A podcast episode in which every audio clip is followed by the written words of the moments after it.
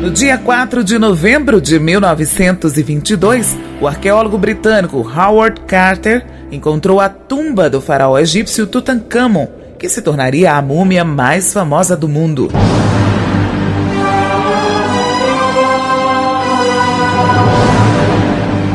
Após meses de escavações, o túmulo foi aberto oficialmente no dia 16 de fevereiro de 1923.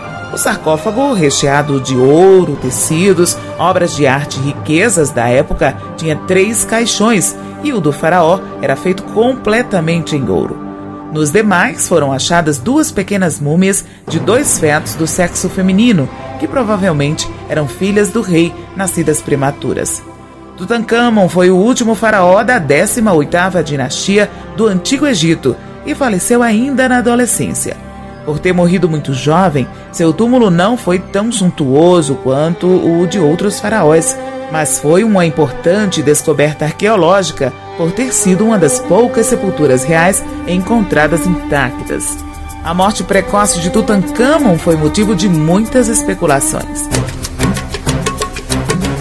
Em 1925, foi realizada a primeira autópsia na múmia e a conclusão é que ele teria falecido de morte natural.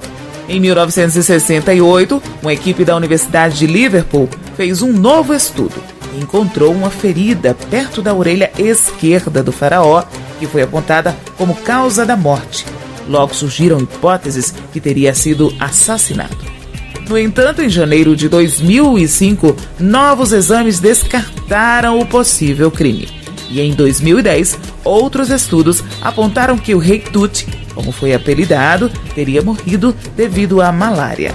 A abertura do túmulo de Tutankhamon gerou uma lenda relacionada com uma suposta maldição do faraó contra aqueles que teriam perturbado o seu descanso eterno.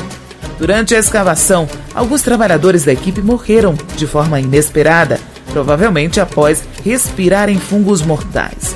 Nos meses seguintes, morreram ainda outros visitantes do túmulo.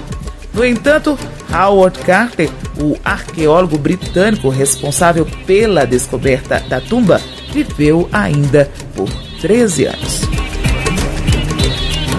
História hoje, pesquisa e redação Lígia Maria. A apresentação Márcia Dias. Sonoplastia Messias Melo.